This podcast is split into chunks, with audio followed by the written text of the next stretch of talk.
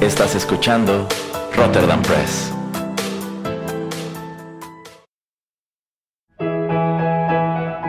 Rotterdam Press presenta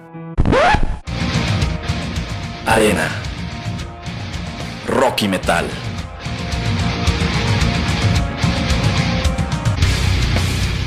Un programa dedicado al lado más intenso de la música.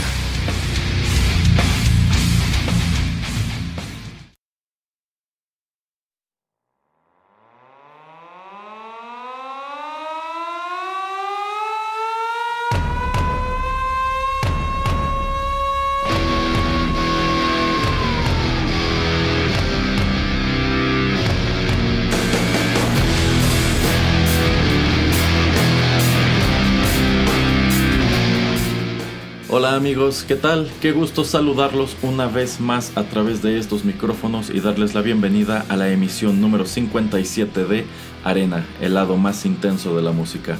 Yo soy Erasmo, están escuchando Rotterdam Press y no está de más recordarles que este programa forma parte de una serie a propósito de Halloween. Y la verdad se ha dicha, llevo más de dos años queriendo hablar de los Misfits en Halloween, pero Qué bueno que no lo he hecho hasta ahora, porque hoy tengo la oportunidad de hablar sobre este tema en compañía de alguien que sabe muchísimo más sobre horror que yo. En esta ocasión tengo el gusto de que me acompañe en la cabina de Rotterdam Press, Miss Alarma. Bienvenida. Hola, ¿qué tal? Es divertido que le llames cabina a una bodega. es una manera de referir a este espacio en vista de que ahí está mi catre y tengo algunas provisiones para esas noches en que me la paso aquí editando programas y otras cosas. Sí, es divertido estar cerca de las latas de atún y la pasta para sopa y la catsup. ¿Qué más se puede pedir? Pero bueno, en esta ocasión estaremos charlando y escuchando algo de música de los Misfits, esta legendaria agrupación de horror punk, y nos enfocaremos en específico, eh, sobre todo por petición de Miss Alarma en su álbum de 1999, Famous Monsters. Así que si nuestra invitada está de acuerdo, ¿qué tal si vamos con música? Bueno. Muy bien, ya regresamos.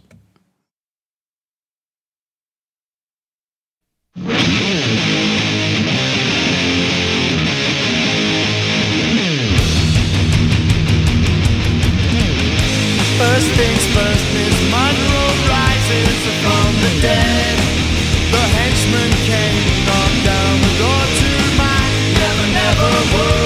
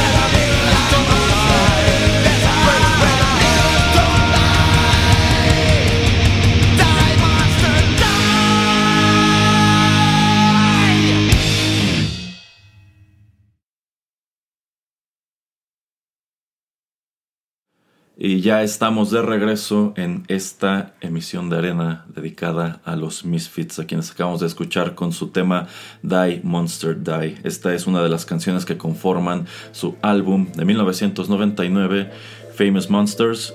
El cual salió al mercado bajo el sello de Roadrunner Records.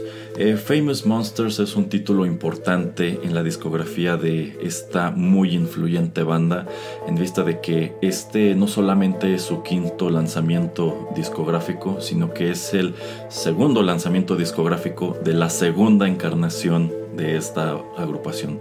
Eh, esta es una banda con más de 40 años de historia y esta historia ha sido considerablemente turbulenta con un montón de cambios de alineación, peleas internas y bueno, muchísimas cosas que se pueden decir sobre una banda así de longeva. Esta agrupación se forma originalmente en New Jersey en el año de 1977 y pues es fundada por quien fue su primer frontman, Glenn Danzig, de quien yo sé nuestra invitada Miss Alarma es una gran admiradora.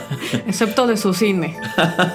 Estaría muy padre hablar en otra ocasión de lo que es el cine de, de, Glenn Danzig, pero bueno, es a este señor que debemos esta, esta banda que empieza tocando pues un estilo muy peculiar de punk, denominado horror punk, en vista de que pues estos músicos manejaban una imagen pues, en la que salían caracterizados a tocar muy al estilo del muy al estilo de Kiss, muy al estilo de pues bandas que aparecieron posteriormente haciendo black metal, incluso no sé qué tan válido sería decir que el maquillaje de Jerry, de Glenn, de Doyle cuente como corpse paint, pero a fin de cuentas eso es, ¿no? Sí, probablemente. Ajá.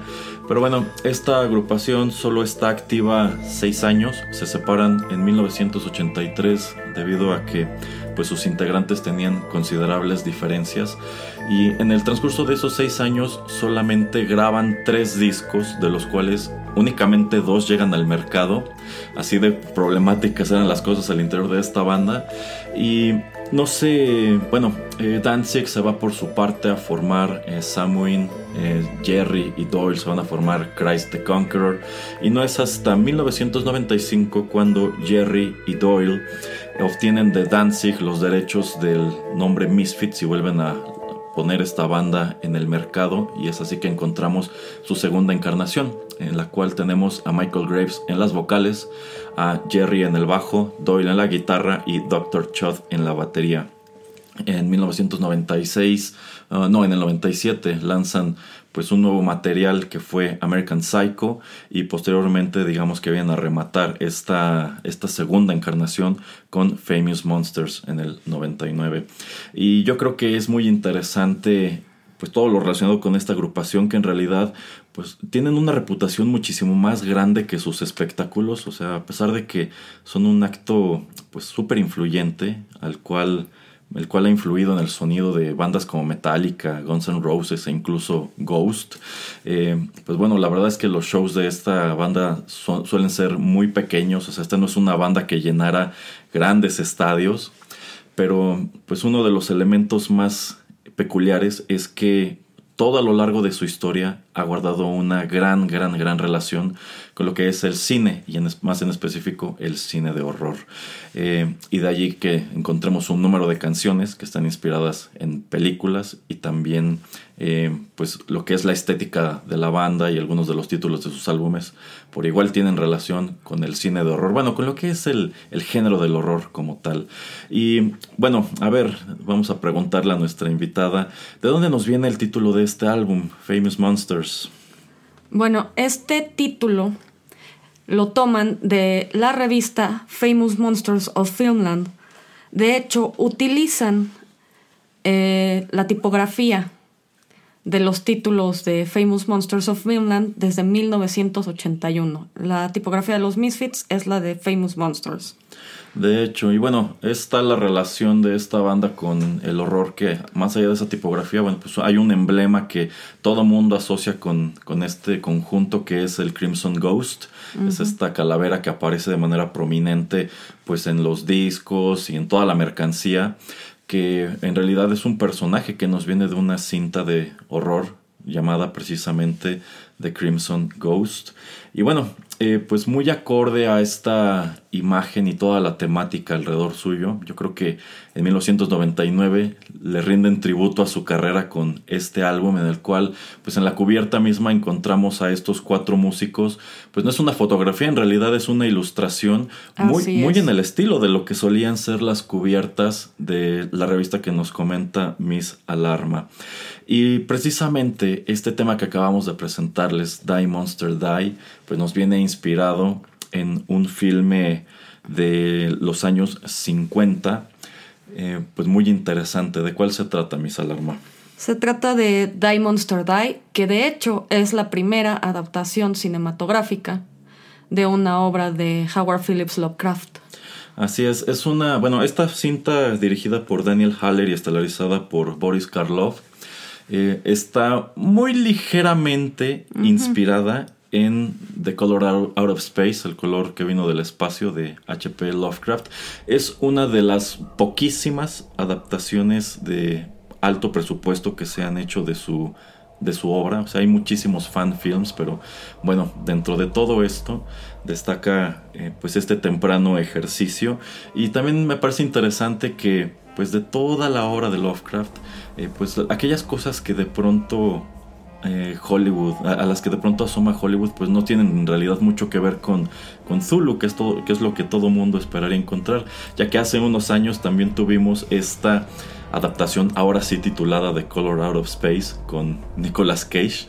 Yo, yo creo que fue muy apropiado que se acercaran a, este señor para a mí me gustó película. Mucho. Pues la verdad creo que es una adaptación muy digna. Eh, es una adaptación totalmente moderna, o sea, mientras que la historia original de Lovecraft estaba situada, me parece que en los años 20, en los años 30, bueno, esta decide trasladar los eventos pues al mundo contemporáneo, lo cual pues para mí funciona de, de cierta manera y también me gusta mucho pues todo lo que tiene que ver con efectos especiales, si bien en realidad este color que vino del espacio, que se supone que es un color indescriptible, es más bien como magenta o fuchsia en la película. Moradoso, como color bugambilia. Ándale, es, exactamente, es como color bugambilia. Creo que es una de las historias de Lovecraft más, más adaptadas, porque pues también está Annihilation, que está ligeramente inspirada. Ah, por, este, por esta historia. Y también hay un segmento en la película Crip Show, no recuerdo en cuál todas sus entregas, en la que también adaptan de manera muy libre el color que cayó del espacio. Y también existe una película que se llama The Cursed Well. Es malísima, malísima. Tanto así que yo la vi como a las 3 de la mañana en el Golden. Pues yo, creo que es una de sus historias más adaptables en cuanto a que no necesitas pues, criaturas. exactamente crear un gran monstruo. En realidad aquí la historia va de lleno pues de la historia de esta familia que se está viendo afectada por este meteorito que cayó en su pues, en su propiedad y está matando la vegetación y los está volviendo locos. Incluso yo creo que es una historia que hasta se prestaría muy bien para montar una puesta en escena, ¿no? Sin embargo, bueno, también hay una película que se llama The Week Horror, que creo que también es de American International Pictures y estaba planeado que fuera protagonizada por Vincent Price, pero al parecer él tenía otro proyecto en puerta y no la pudo hacer y se me hace curioso que hayan elegido esa historia en particular. Pero bueno, es otra adaptación de esta época más o menos. Muy bien, muy bien. Bueno, pues para seguir hablando de los misfits, de horror y otras cosas tenebrosas, vayamos con nuestra siguiente canción.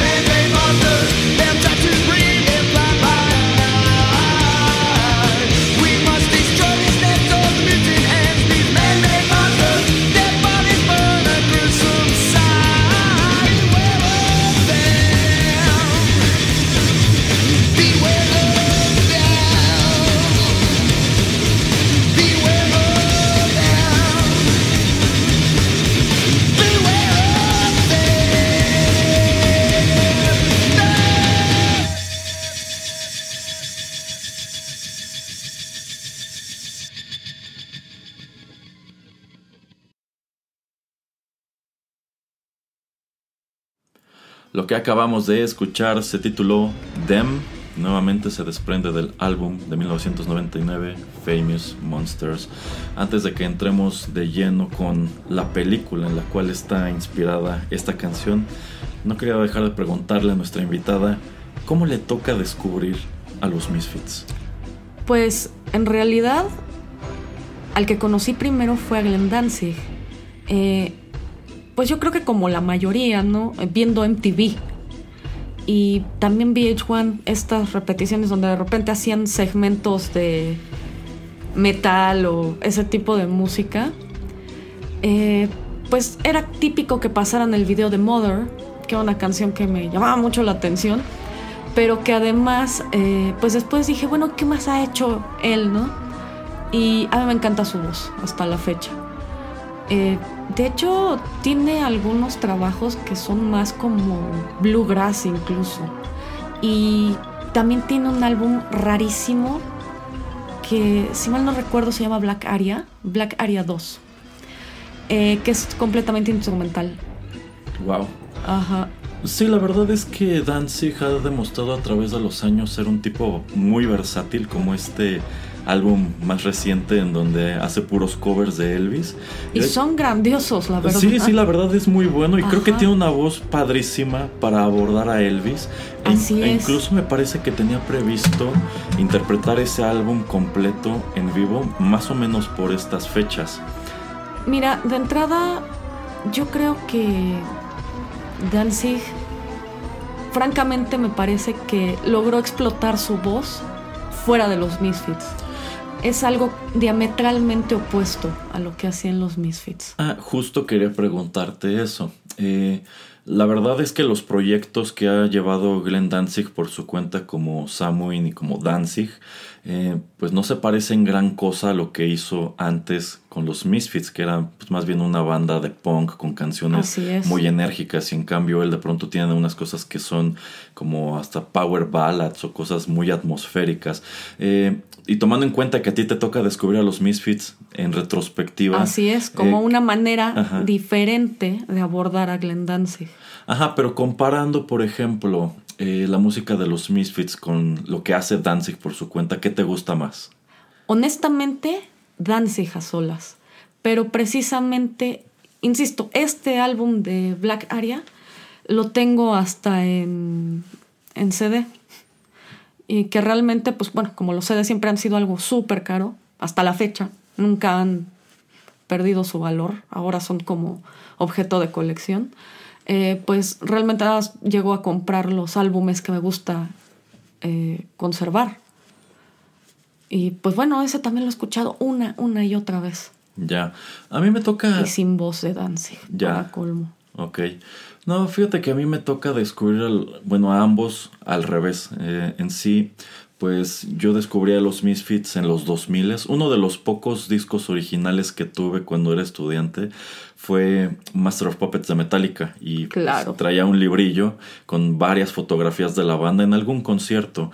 Y en esas fotografías eh, aparecía Cliff Burton utilizando una camiseta de los Misfits que traía al Crimson Ghost. E incluso él tenía tatuado en uno de los brazos un Crimson Ghost. Y pues me llama mucho la atención esta imagen y este nombre de los Misfits y precisamente a través de algún programa P2P que por los años seguramente fue Audio Galaxy fue que empecé a descargar música de esta banda. Y justo la primera encarnación de la banda con la que me familiarizo es esta, la de Michael Graves, que pues para los más puristas de los Misfits no les gusta, o sea, hay todo un sector que afirma que los Misfits acabaron el día que Glenn Danzig dejó la banda. Eh, entonces, posteriormente, cuando asomo al material de los Misfits con Danzig, digo, está padre, pero siento que le falta algo. Más que nada porque también como eran grabaciones muy, pues muy sencillas, en sí ellos forman su propia discográfica que se llamaba Plan, Plan 9 Records, por Plan 9 from Outer Space. Eh, pues se ve que son discos que hicieron con poco dinero y son canciones que yo creo que merecerían una regrabación pues con un sonido un poco más limpio. Eh, y posteriormente cuando asomo eh, primero a Samwin, en un principio no me gusta mucho, o sea, como que digo, es que no se parece a los Misfits. Sin embargo, tiempo después, explorando otras cosas de Danzig, digo, bueno, pues es que esto es valioso a su manera. O sea, en definitiva, yo creo que empezando por ahí puedes ver por qué había tantas fricciones entre Jerry Only y, y, Danzig. Yo creo que llegó un punto en donde definitivamente ya no querían hacer lo mismo, ninguno de los dos. Para nada. Pero bueno, eh, esta canción, Dem, está inspirada en la cinta homónima de 1954 dirigida por Gordon Douglas y James Whitmore. Eh, Them es una película, es una película de monstruos gigantes. A ver, Miss Alarma, platícanos un poco de qué, de qué va esta cinta. Pues bueno, eh, para empezar en español se llama El Mundo en Peligro. Eh, y pues mira, a pesar de lo ridículo que pueda resultar este título, yo creo que al fin y al cabo es como el original, ya que no te dice realmente de qué se trata. Eh, podríamos decir que es una kaiju, porque pues trata de monstruos gigantes, en este caso hormigas. Pero también hay un subgénero del cine de terror que se llama Animal Amok o Animales Atacan. Eh, la más conocida de este género quizás sea esta y El Alimento de los Dioses. Eh, también me recuerda una película muy curiosa que de hecho deriva del éxito de Dem que se llama The Black Scorpion. Lo curioso de The Black Scorpion es que es una película estadounidense que se filmó en la Ciudad de México. Ah, ya sé cuál es. en la que un escorpión gigante de color negro, precisamente, ataca la Ciudad de México y terminan, eh, termina atacando también la ciudad universitaria y lo acorralan en el estadio. Exactamente, toda esta secuencia en donde llegan tanques y demás a atacar a la criatura está grabada en el, estadio universitario. Ahora, Dem es una película que se ve que se hizo con muchísimo más presupuesto. Eh, sus creature features son increíbles, son muy detallados. Y en el caso de Black Scorpion sí fue una película muy barata, por algo la grabaron aquí.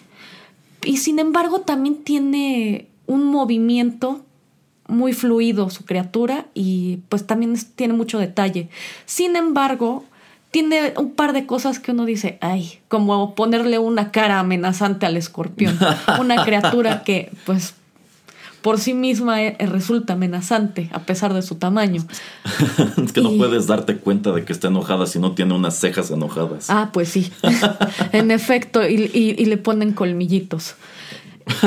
Sí, o sea, ajá, además de, ¿cómo se les dice? De las tenazas. tiene, tiene tenazas aguijón, pero necesita unos colmillos. Ajá, y una cara enojada. además de un chirrido escandaloso tipo Godzilla. Ah, es verdad, es verdad. Ajá. Eh, bueno, esta cinta Dem eh, está situada, no recuerdo, si, está en, en, algún lugar desértico en el sur de los Estados Unidos, me parece que es en Nuevo México, y pues tiene que ver con pues una un, experimento nuclear que sin proponérselo vuelve. Por supuesto, era el hit de la época. Bueno, es la paranoia postnuclear. Sí, y lo curioso es que Godzilla es exactamente de ese mismo año.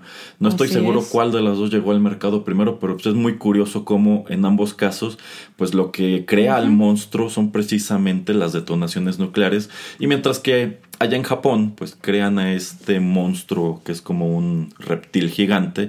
Aquí en Nuevo México son unas hormigas, unas hormigas que pues empiezan a atacar a un grupo de personas y tienen que escapar de ellas y aniquilarlas.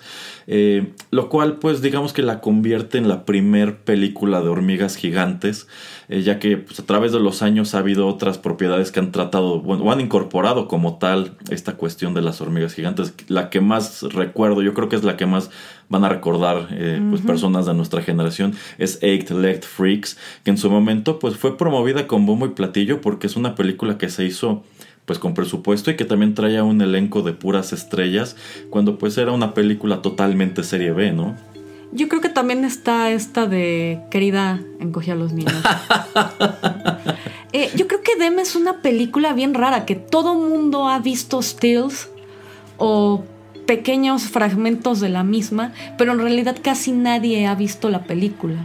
Eh, si mal no recuerdo, también es uno de los features de Mystery Theater 3000. Ah, seguramente. Y lo que le decía Erasmo eh, es que también recuerdo que parte de ella salió en los Muppets Babies, que solían intercalar fragmentos de películas. y series. Ah, es que yo creo que eso es lo que hacía maravillosa esa serie, como de por aquí o por allá, Ajá. pues metían pietaje de cosas live action que pueden ser cosas tan aleatorias como esta película o incluso un cameo de Stan Lee. También recuerdo eh, el robot de Los cortocircuito. Ah, Johnny 5. Ajá, salen los Muppets Babies. Sí, sí, no, no lo dudo.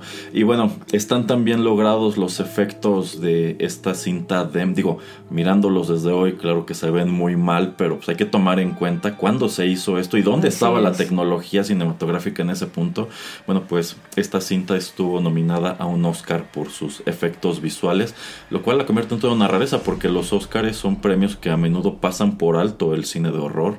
Sin embargo, Sobre pues, todo en esa época. Sí, sí. Y bueno, no obtiene este galardón, pero pues yo creo que es interesante notar que pues hicieron tan buen trabajo que pues incluso el mismo Hollywood tuvo que reconocer que habían logrado algo especial aquí. En fin, vamos con más música.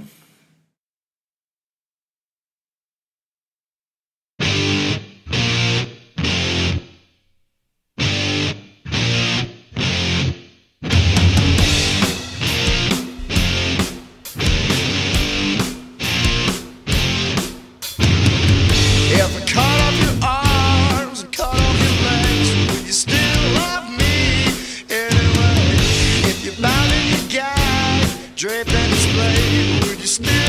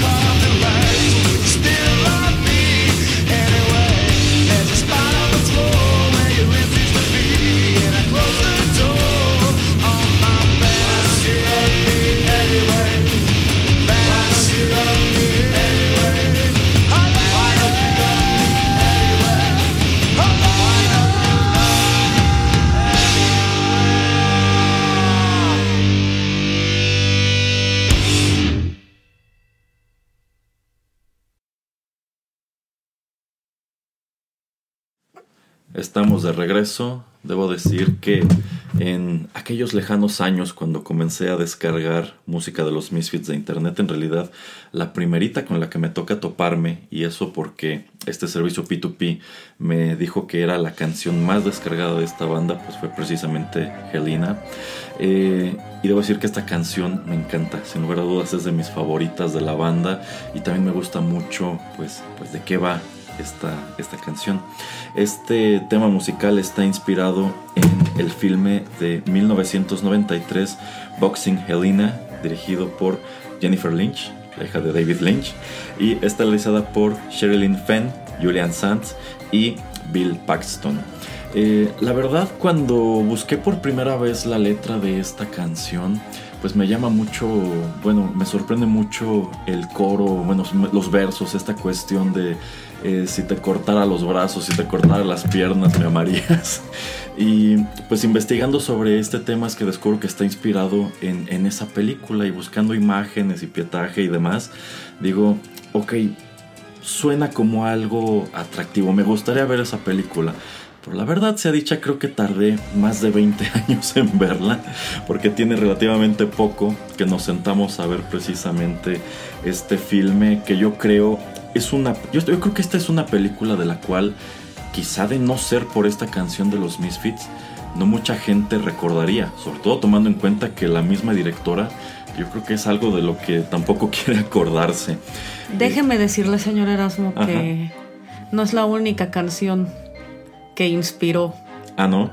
No, también la balada de la cuca está inspirada por Boxing Helena. Oh, Dios. Y que ahora que se los menciono, escúchenla de nuevo.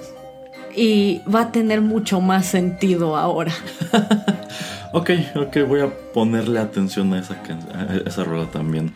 Pero bueno, eh, Boxing Helena es una cinta pues un poco infame en cuanto a que fue el debut como directora de, de Jennifer Lynch. Este es un proyecto al cual yo creo ella le estaba apostando mucho y tomando en cuenta quién era su papá y cuál era la reputación de su papá en ese momento. Yo creo que Hollywood Oh, sí. dijo esto, esto será una mina de oro. O sea, David Lynch puede presentarte las cosas más aleatorias en la pantalla y todo el mundo lo amará. Seguramente con la hija tendremos el mismo fenómeno. A mí me sigue pareciendo algo muy raro que Twin Peaks, un producto de ese tipo, haya tenido tanto éxito en televisión. Me parece una serie maravillosa, pero en su primera temporada, que es donde debió haber acabado. Lástima de lo que fue después, pero bueno, eh, todavía me falta ver la nueva Twin Peaks, la de hace unos años. No sé qué tal haya estado, pero pues dicen, o sea, los comentarios son muy favorables. Ya, ya. Bueno, pues los comentarios no fueron nada favorables con esta cinta Boxing Helena. Y puedo entender por qué. En ella encontramos a Julian Sands interpretando a un hombre que está obsesionado con una mujer, una mujer a quien le gusta, pues, le, gusta moverse en las fiestas de alta sociedad llamada precisamente Helena. Sin embargo, pues ella en cambio no tiene ningún interés en él, lo ve pues como, como nos lo presenta netamente, como un hombre más bien pusilánime. Sin embargo, eh, llegado cierto punto de la película y precisamente repasando lo que fueron los avances en su momento, me gusta que este es un dato que no te revelan. Yo creo que una de las sorpresas que se debe haber llevado la poca audiencia que fue a ver esto al cine en 1993 es lo que ocurre pues ya en el acto final de la película cuando eh, Helena tiene este accidente muy fortuito exactamente afuera de la casa del personaje de Julian Sands.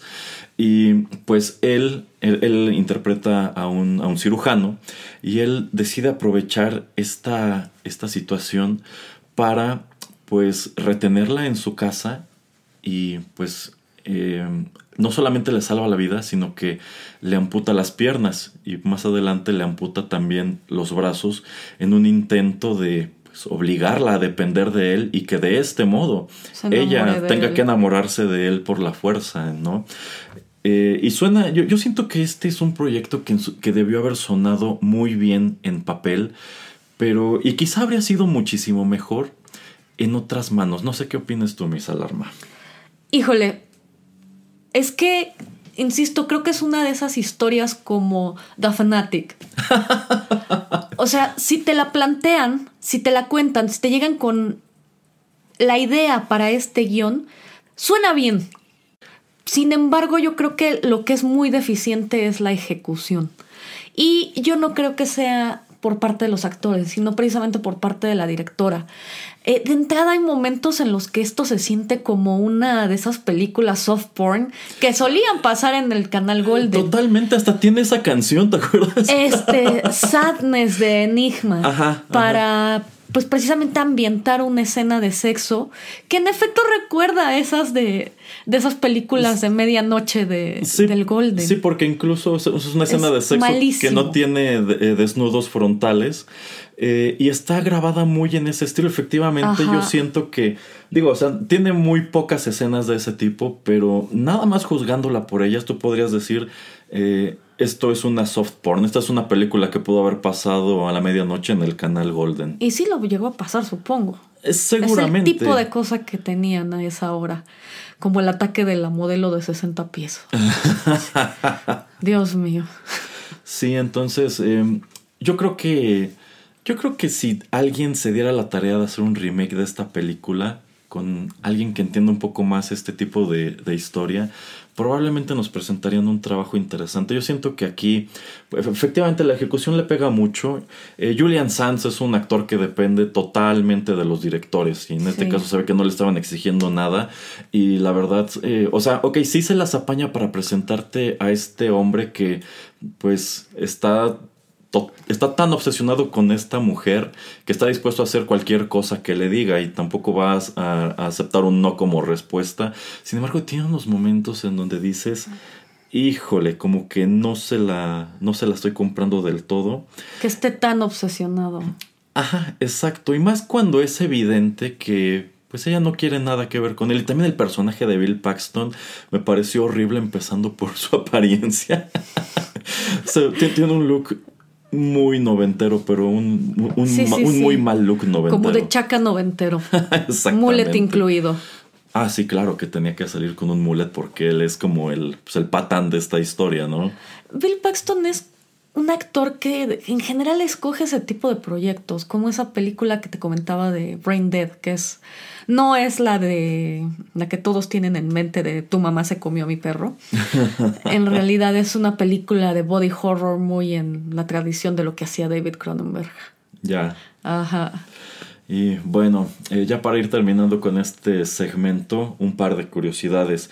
La primera de ellas es que, bueno, esta cinta viene estelarizada por Julian Sands, quien hace unos meses apareció nada menos que en Dead Rider, dirigida por Glenn Danzig. Ay, Dios mío. Entonces es muy chistoso como en su momento los Misfits tienen una canción inspirada en una película con Julian Sands y Julian Sands termina apareciendo en esta película en un papel igual de risible. Y la segunda gran curiosidad es que pues esta cinta fue un pequeño develop estuvo bueno, atravesó una pequeña etapa de development hell en cuanto a que uno el estudio quería forzosamente que pues esto fuera dirigido por, por Jennifer Lynch. En vista de que, bueno, no- solamente trae el apellido Lynch, sino que querían presentar una historia de este tipo dirigida por una mujer.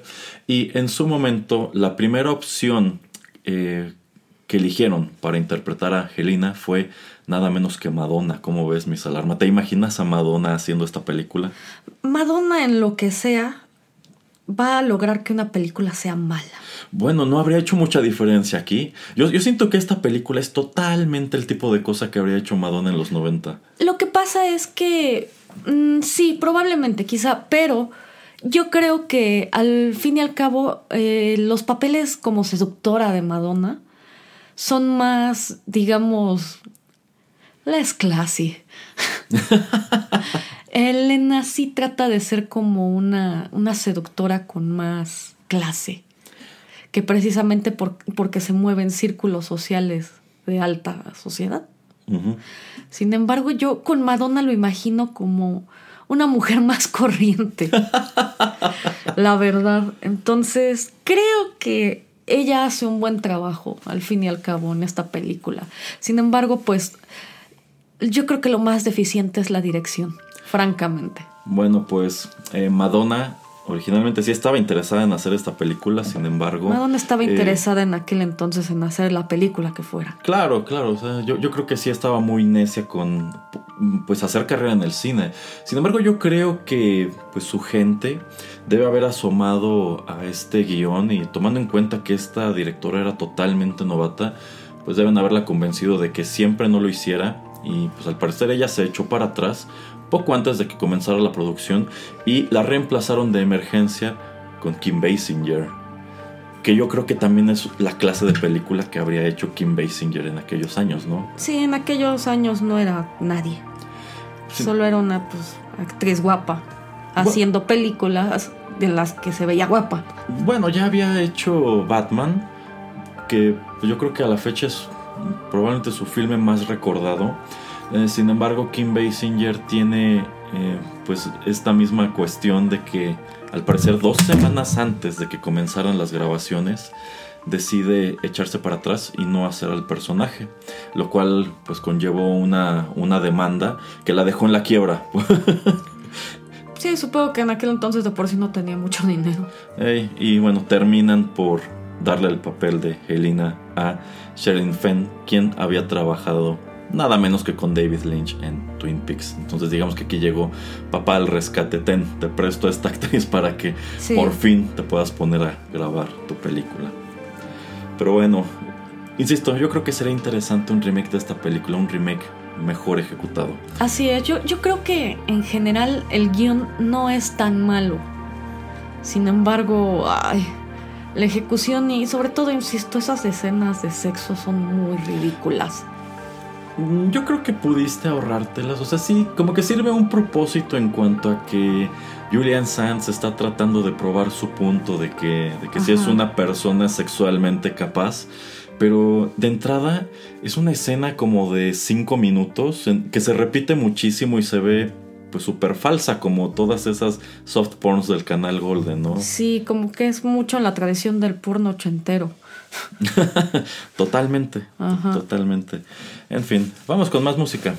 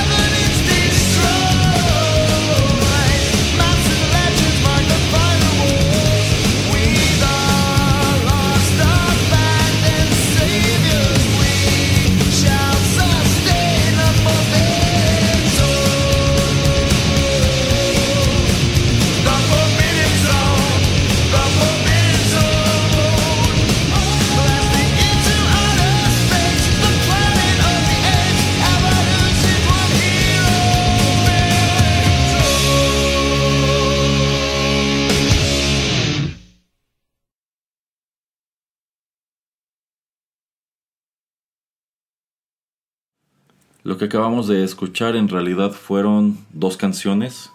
La primera de ellas es Conquer the Gates y la segunda Forbidden Zone. Estas son las pistas 1 y 2 de Famous Monsters de 1999. Y si las presento juntas es porque en realidad pues Conquer the Gates es una especie de introducción al álbum y también es una pieza musical que durante la pequeña gira que llevaron a cabo para promover, promover este álbum era como el tema de entrada de los, de los Misfits. Eh, y esta pieza instrumental pues nos lleva eh, directamente al riff inicial de Forbidden Song, que también me parece una de las mejores canciones de este álbum. Y esta pista, bueno, Kong at the Gates obviamente está inspirada en King Kong y Forbidden Zone a su vez eh, nos viene de un producto que la verdad yo no estoy seguro si cuente como horror. Yo creo que es más ciencia ficción, pero pues por allí tiene algunos elementos que también podrían ayudarnos a decir, bueno, sí, tiene ciertos momentos de horror y sin lugar a dudas tiene un final legendario. Eh, Forbidden Zone está inspirada nada menos que en la cinta de 1968 Planet of the Apes, dirigida por Franklin J. Schaffner y estelarizada por Charlton Heston y Roddy McDowell. Y esta película, a su vez, está inspirada en la novela homónima de 1963 de Pierre Boulet. Eh, Miss Alarma, ¿tú consideras que Planet of the Apes podría contar como horror? Yo creo que sí. Ajá. Sobre todo, pues. Yo creo que en general, este sentimiento de indefensión que tiene Charlton Heston Ajá. cuando es aprisionado, cuando él sabe que pues es un ente pensante y nadie le cree, ni siquiera los simios, que, son, que lo analizan como, pues, como tal, como un animal. Eh, creo que también un momento grandioso es que, pues ya ves que al principio cuando está en, en hibernación, él despierta y lo primero que ve es el cadáver de la chica a la que le falló la cápsula. Yo creo que ese es un gran momento que hasta funciona como screamer. Sí, sí. Yo creo que esta película es icónica en general. Tiene muy, muy grandes momentos.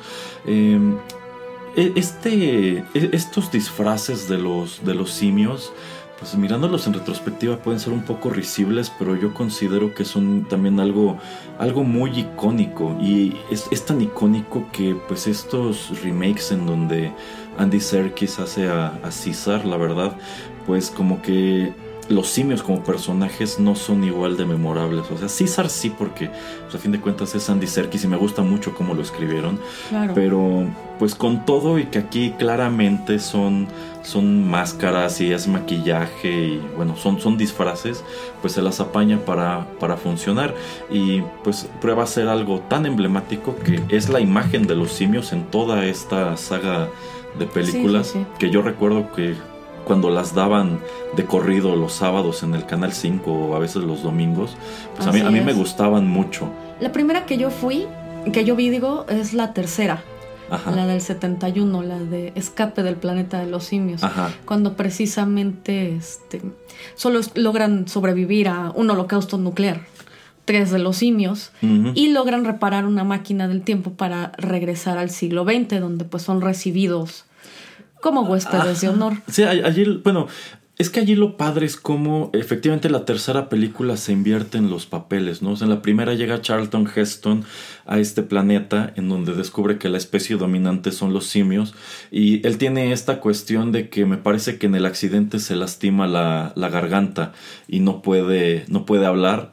Entonces, eh, él es cazado como tal por los simios. Y me gusta mucho esta, este momento cuando él los ve por primera vez montando a caballo y tienen estas redes y los están pues cazando como si fueran animales, los llevan a, encerrar.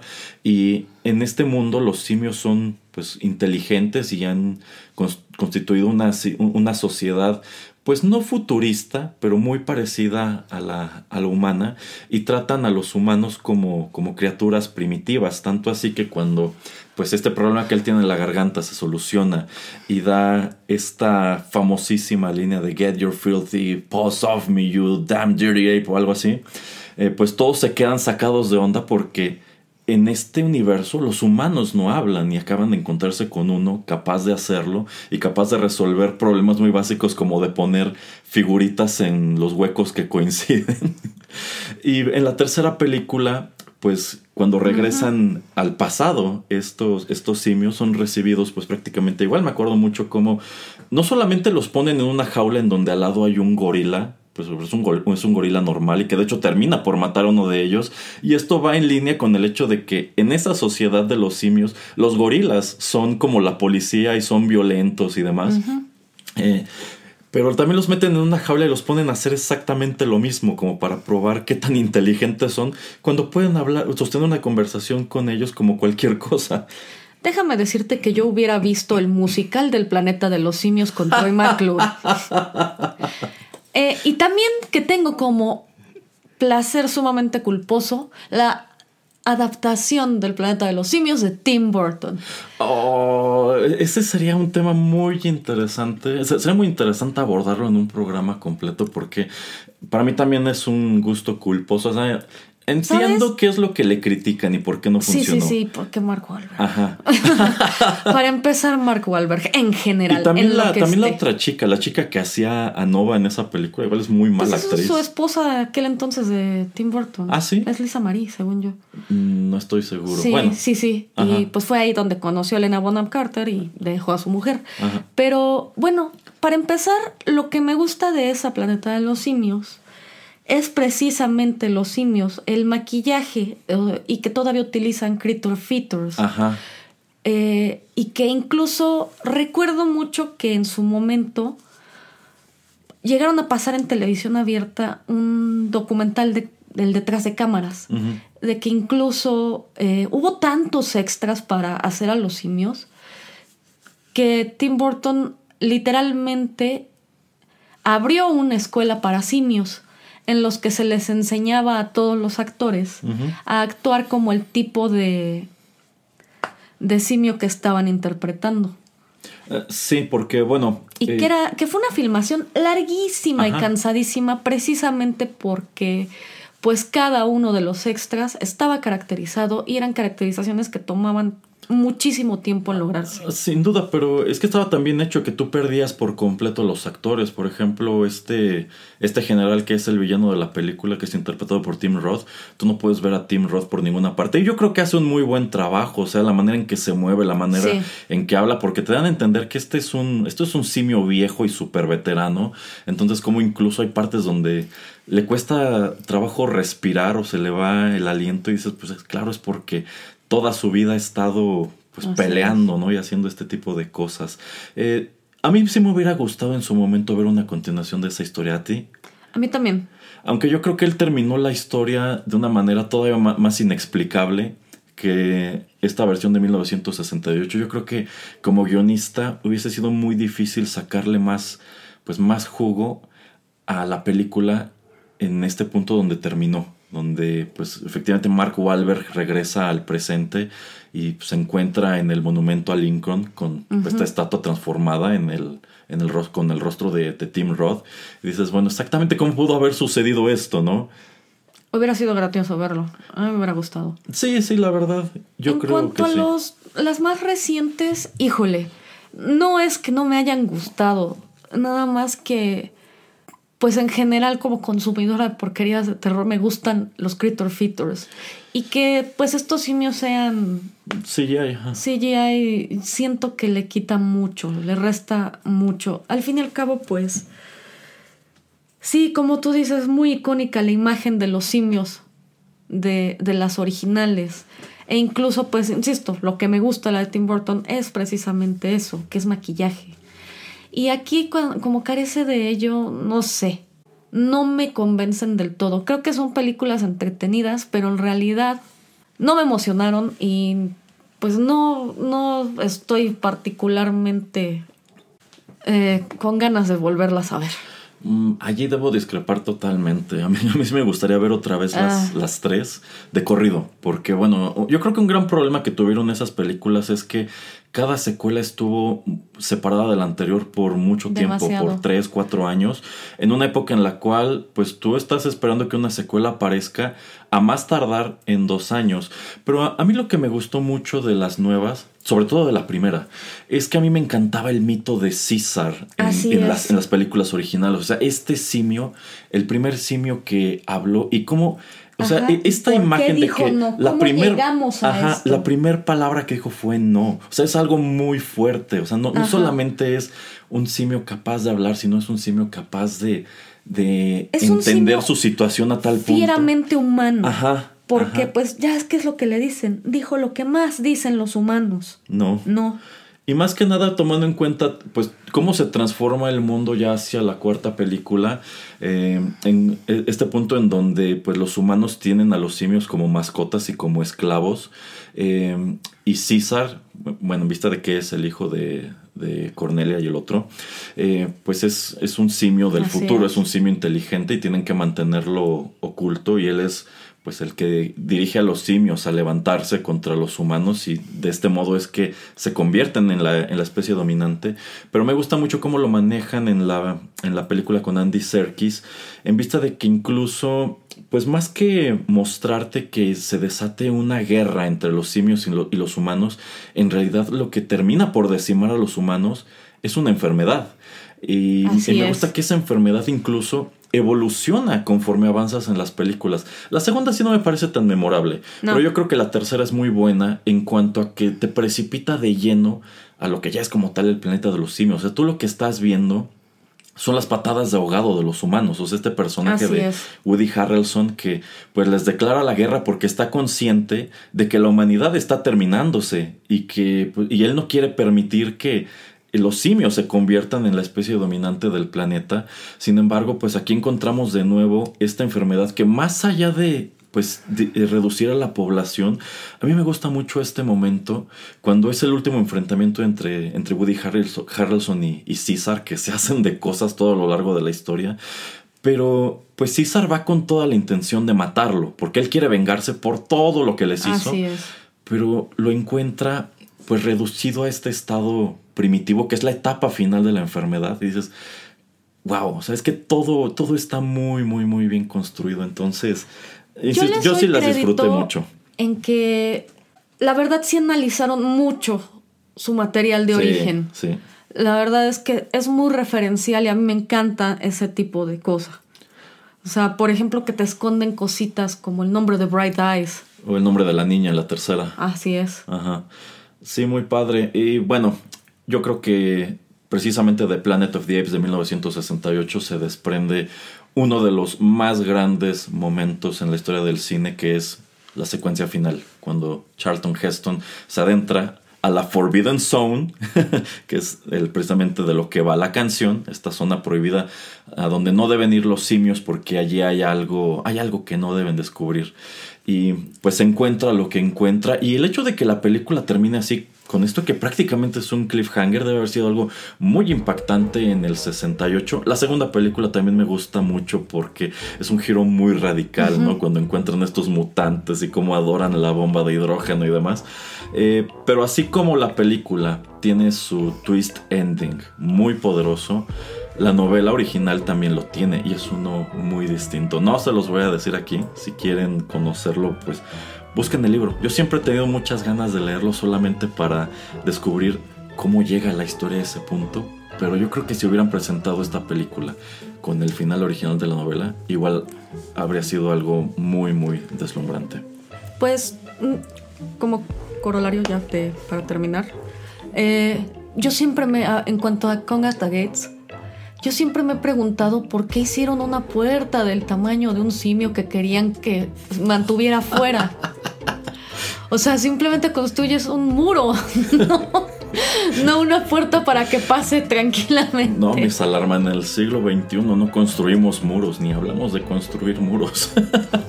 no, pero no sé, a lo mejor algún día se les ofrecía algo del otro lado del, del muro. Pues sí, pero ¿por qué la puerta es el tamaño de Kong para que Kong la desmadre? bueno, yo lo que entiendo es que en realidad, o sea, Kong en cualquier momento pudo haber Ajá. pudo haber atravesado, entonces lo que hacían era precisamente ofrendarle ofrendarle mujeres para mantenerlo tranquilo, ¿no? O sea, que él se quedara de su lado del muro. Entonces, la puerta yo creo que servía solamente a ese propósito. Mira, lo triste de el remake de Peter Jackson es que, pues supongo que es más o menos lo mismo.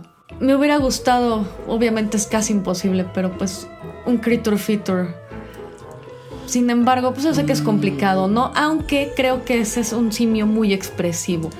Toma en cuenta dónde estaba el cine en ese momento. O sea, Peter Jackson sin querer volvió locos a todos con lo que hizo con su Gollum. Entonces, en vista de que logró crear un personaje así de expresivo, eh, pues utilizando imágenes por computadora, pues yo creo que era más que evidente que su Kong sería también CGI.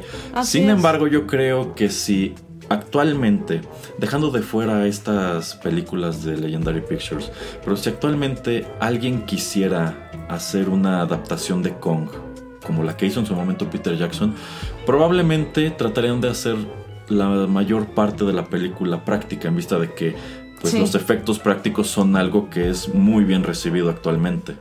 Sin embargo, bueno, algo que no me gusta en efecto es el casting. Creo que es muy mala elección Eh, sí, Jack Black y Adrian Brody. No, uno no funciona como héroe de acción y el otro no funciona como actor de carácter, francamente. Por ahí hay una película que hizo con Kate Winslet, ujú. Si mal no recuerdo, que no es tan. O sea, bueno, todo el mundo alabó su, su trabajo en esa película, pues sin embargo, no sé. Yo creo que Jack Black tiene tantos años siendo Jack Black que ya no lo puedo mirar de otra manera. Y pues bueno, algo que me gusta muchísimo de esa, de esa adaptación es cuando llegan a la isla. Y esto es ver a ese Peter Jackson que hacía películas gore, Ujú, over the top en los 90 ujú. con un gran presupuesto para lograr algo como Holocausto Caníbal. Efectivamente, yo, yo creo que Peter Jackson hizo el King Kong que siempre hubiera querido hacer de cualquier modo. Y pues tuvo la fortuna de que, en vista de que en ese momento era el director del Señor de los Anillos, pues claro que el estudio le apostaría muy fuerte y le daría carta blanca para hacer Para lo que hacer se le lo antojara. Yo siempre he pensado que el elenco debieron imponérselo. O sea, toma en cuenta que Adrian Brody en ese momento igual era un actor muy visible. Había ganado el Oscar por el pianista. Y pues Jack Black era igual como que este actor simpático que veías por todas partes. Quizá él habría escogido a actores un poco más adecuados a los personajes. sí, probablemente. En fin, vamos con nuestra última canción del programa.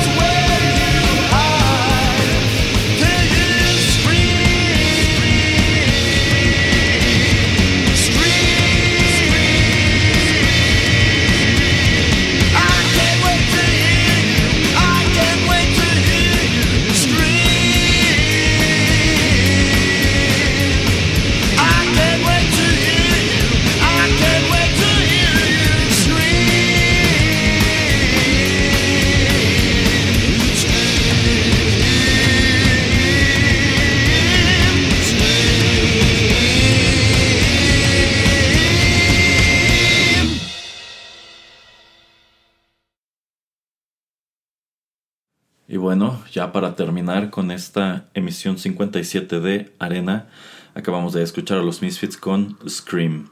Este fue el primer y único sencillo que se desprendió de Famous Monsters y también es la única canción de este álbum que contó con un video musical. Insisto, la reputación de esta banda es algo enorme, sin embargo, ellos como ellos a nivel acto nunca han sido tan grandes, tanto así que bueno, este no este es un disco con muy buenas canciones, de las cuales pues sin bronca pudieron haber sacado dos o tres sencillos, sin embargo, pues solamente terminan por sacar uno. Y pues más allá de eso también creo que es el momento de mencionar que este fue el segundo y último lanzamiento discográfico de esta segunda encarnación de los Misfits. Poco después de su lanzamiento, eh, Michael Graves, Doyle y Dr. Chod dejan la banda, es decir, tres de los cuatro miembros se van, prácticamente eh, se desintegran y solamente se queda Jerry Only como miembro eh, oficial.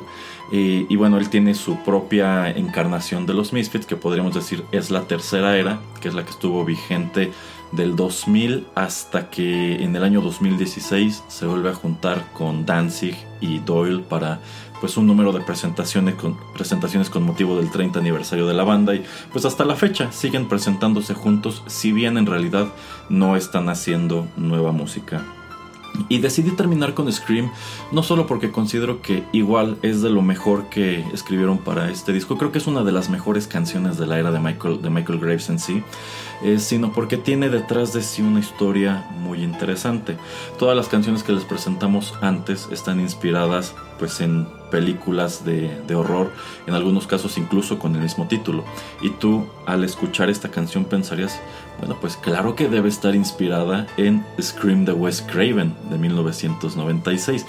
Y la verdad es que en realidad e, e, e, esta canción sí estuvo contemplada para formar parte del soundtrack de esa película, que fue un soundtrack muy rockero. De hecho, ya lo repasamos aquí en el podcast hace un par de días.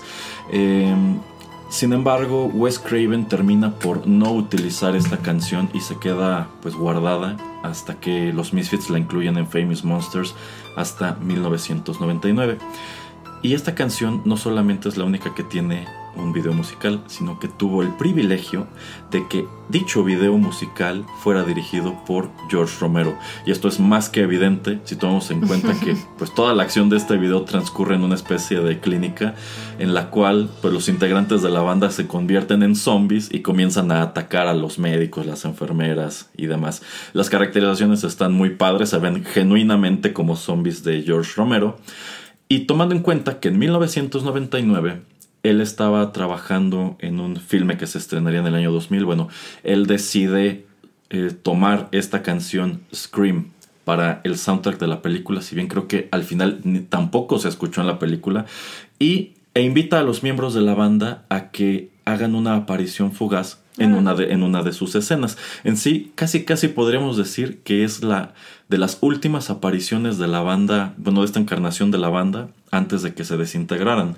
Eh, esta cinta fue Bruiser, eh, estelarizada, bueno, dirigida por George Romero y estelarizada por Jason Fleming, Peter Stormare y Leslie Hope. Y yo sé que quizá la mayoría de ustedes jamás han oído hablar de esta película porque en definitiva no fue, no fue un gran hit. Eh, esta, esta, es una slasher film muy en el estilo, pues precisamente de lo que vino a revitalizar en su momento Scream, también de lo que hizo I Know What You Did Last Summer.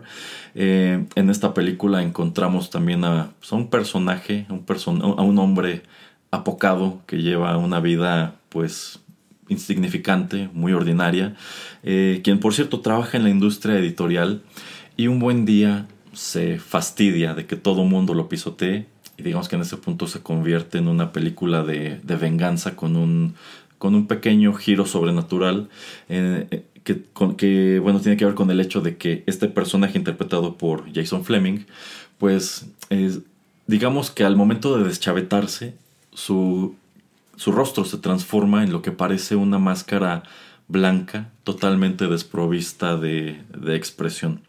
Eh, no sé si nuestra invitada Miss Alarma haya visto o oído hablar alguna vez de este título. Curiosamente, esta no la he visto.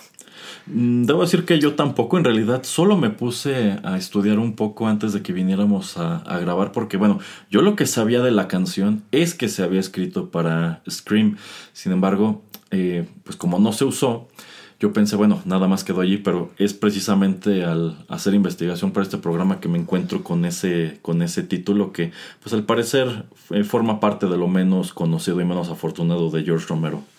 Híjole, yo creo que George Romero era, era un gran cineasta que probablemente le pasó que él mismo se encasilló.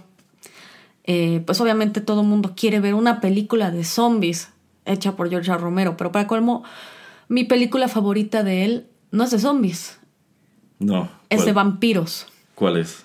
Martin.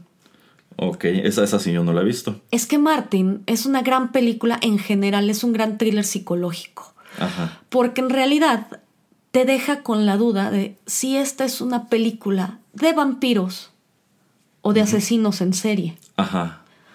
Entonces, yo creo que esa manera de quedarse a medio camino entre ambas cosas y dejarte con la duda de qué es en realidad lo que está pasando es lo que le hace una película grandiosa, además de que está muy bien actuada.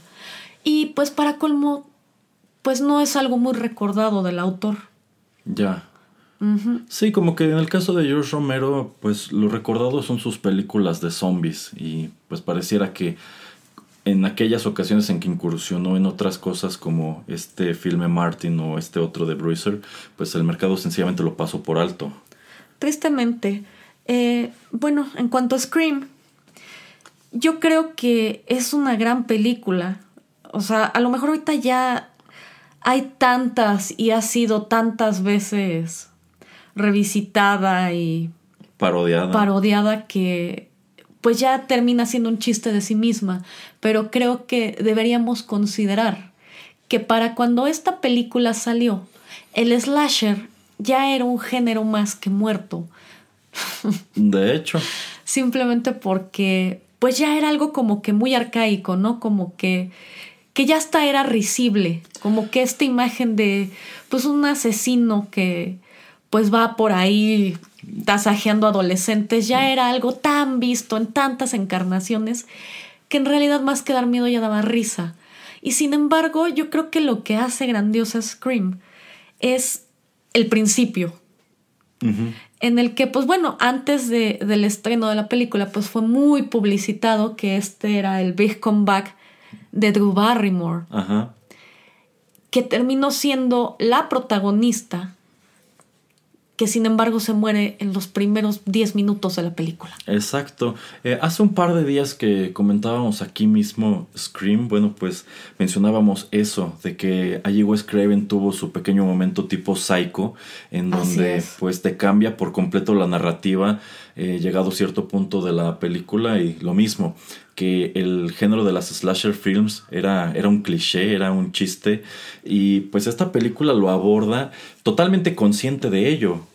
E incluso pues tenemos a este personaje que es un fan de las slasher films que se da es. cuenta que lo que todo esto que están viviendo parece ser una y es el que les pone estas reglas de bueno no hay que ir solos y no hay que hacer esto ni esto. Entonces yo siento bueno lo, lo que comentamos es que es un producto muy meta en, Así en- en ese aspecto y sí sin duda revitalizó le dio su segundo aire a las slasher en un momento en el que ya nadie quería hacer slashers ni quería verlas Así es, más que nada eso.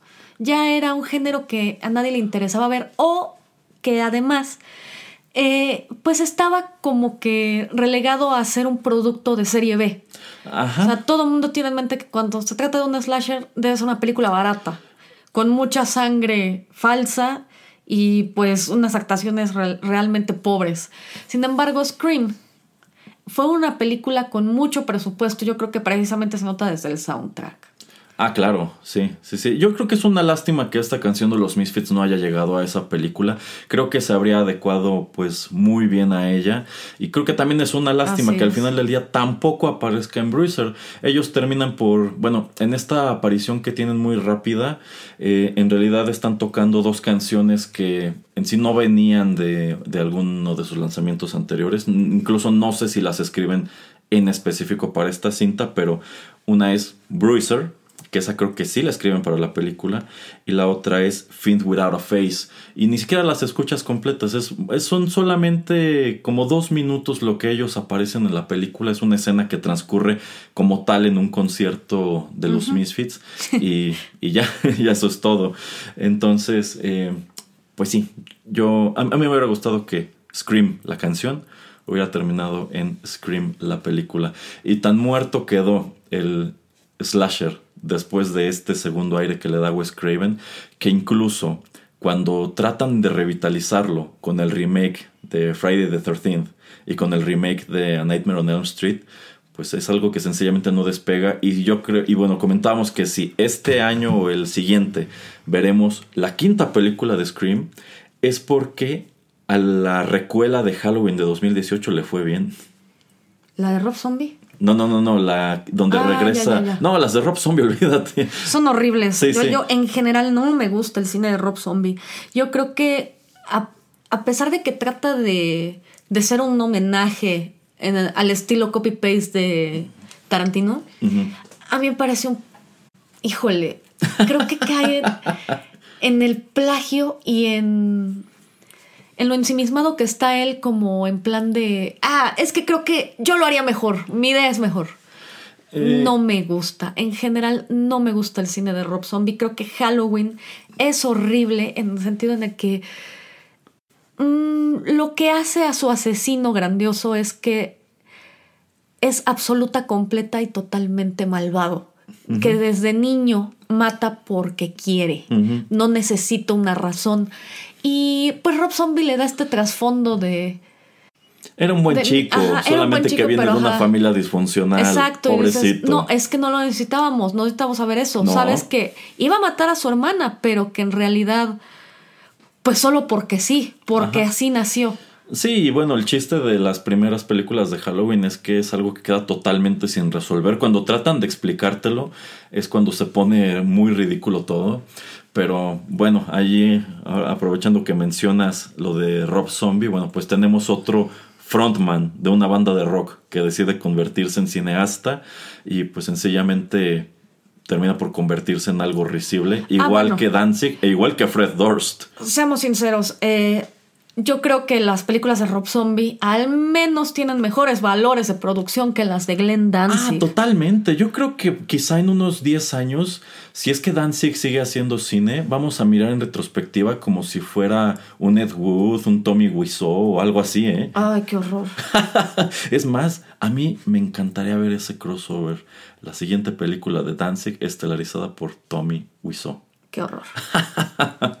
bueno, eh, pues algo más que quieras comentar sobre los Misfits o sobre películas Oh, sí. El nombre de Dr. Chod. Ajá. Eh, existe una película que se llama precisamente así, Chud, Sí. que son siglas de Cannibalistic Humanoid Underground Dwellers. Y si mal no recuerdo, hay tres o cuatro. Ajá. Eh, son pésimas.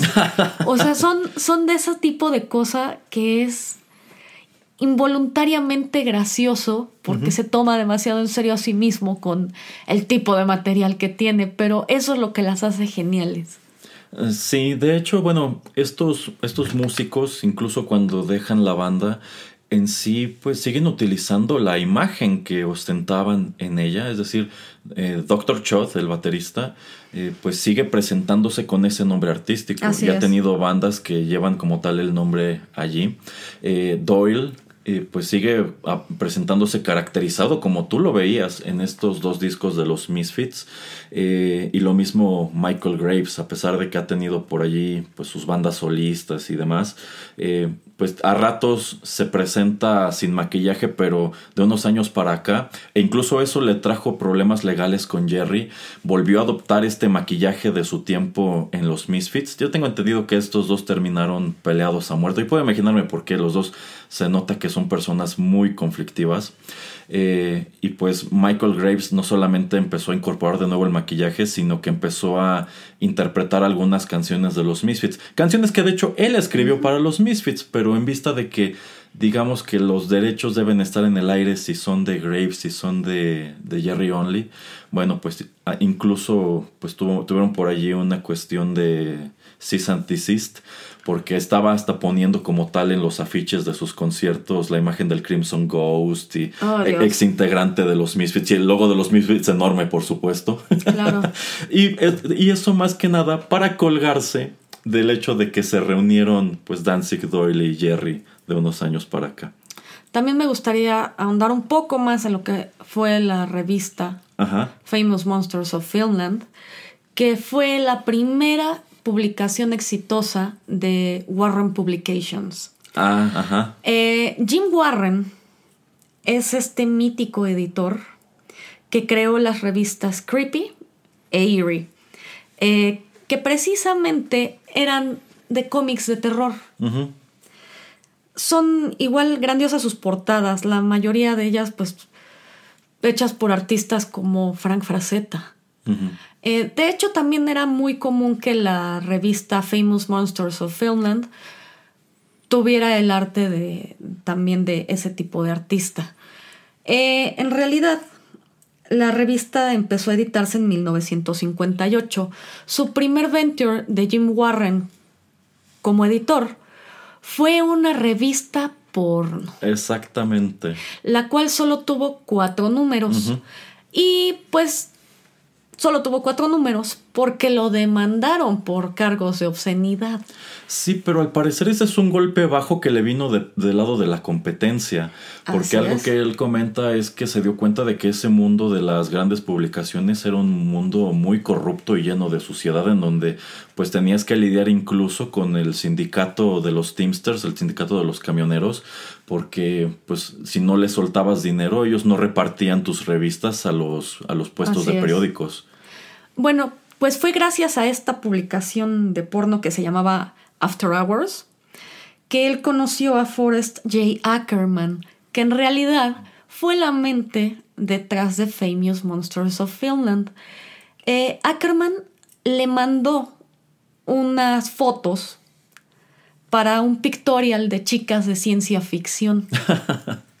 Y pues por correspondencia se hicieron muy amigos hasta que se conocieron en vivo y decidieron iniciar con la publicación de Famous Monsters of Finland. Parte del éxito de la publicación se debió al programa de televisión Shock Theater, el cual era un programa de televisión abierta que transmitía películas de terror y ciencia ficción previas a 1948. Un programa en la tradición del show de Vampira. Ya, o sea, digamos que fue como Ajá. precursor de ese tipo de, De ese tipo de, de- programa. como Science Mystery Theater. Ajá, así es. Oh, ya.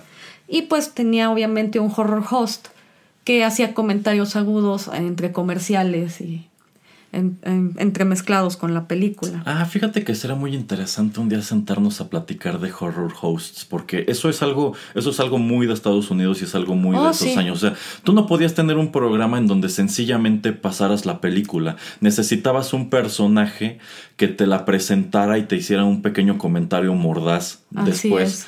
Que bueno, yo creo que el último gran personaje en realizar este ejercicio fue precisamente Elvira. Yo creo que Mr. Lobo, que de hecho es Ah, un horror bueno. host Ajá. que salió en el remake de Plan 9 del espacio. Ajá. Y dirías, bueno, ¿quién quiere hacer un remake de Plan 9 del espacio? Bueno, pues déjenme decirles que también quién plagiaría Plan 9 del espacio. Eh, y sin embargo pasó aquí en México. Eh, parte del pietaje de Plan 9 del espacio fue plagiado para ser utilizado en la película Blue Demon contra las ¿Qué es contra las cariñosas? No. Es Blue Demon contra las seductoras, que es tan infame como Santo en el Tesoro de Drácula, porque también fue una nudie que hizo este luchador. Bueno, esto de tomar pietaje de una película de esa calaña suena como algo Muy, muy de, de, aquí. ese- no solamente muy de aquí, muy de esas películas en específico. Pero pues sí, muy, muy interesante todo esto que nos platica Miss Alarma, muy interesante y muy amena la charla a propósito de los Misfits. Pero pues como todas las cosas buenas, este programa también debe llegar a su fin. ¿Algún último comentario? Sí, voy a hacer mi propio podcast con juegos de azar y mujerzuelas Oh, ¿Ya tienes fecha? para poder hablar largo y tendido de la carrera de Forrest J. Ackerman. Quien incluso, nada más para terminar, otro dato curioso, porque de eso vivo, para eso existo. Forrest J. Ackerman trabajó con Jerry Siegel y Joe Shuster, e incluso es un personaje en el guion original de Reign of the Superman. La historia original de La Superman, en donde se parecía más a Lex Luthor que a, era un que villano. a Clark Kent. Bueno, pues el reportero Ajá. en esa historia está basado en Forrest J. Ackerman e incluso lleva su nombre. Oh, vaya, vaya, vaya. Y también quiero que sepan que él es el creador de Vampirella. Oh, que también era publicada por James Warren. Así es. Muy bien, bueno pues otro día te invito a que nos sentemos a platicar de esos temas escabrosos largo y Sí, tendido. a tu acogedora bodega de atún. Es la cabina de Rotterdam Press, por favor. Ok. Bueno, pues es así que estamos llegando al final de este programa. Muchísimas gracias a Miss Alarma por venir a platicar con nosotros en esta emisión a propósito de Halloween. Esperamos que la hayan disfrutado. Si les gustó este programa, por supuesto, no dejen de compartirlo. Y bueno, vamos a despedirnos en esta ocasión con música. Y como digamos, esta será la bonus track, pues les traigo nada menos que lo que fue la bonus track de algunos, de, algunos de los lanzamientos de Famous Monsters.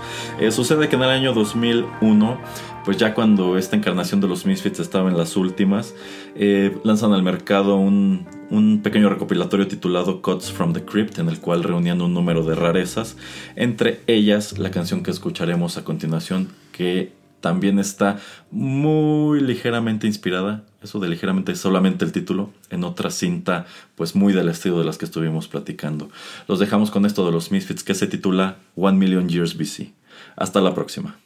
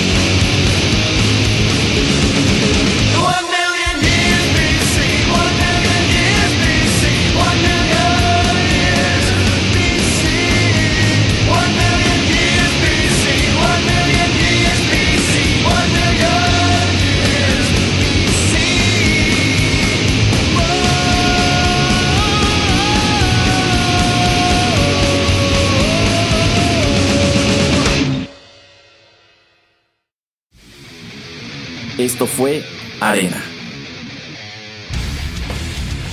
Te esperamos en una emisión más, aquí, en Rotterdam Press.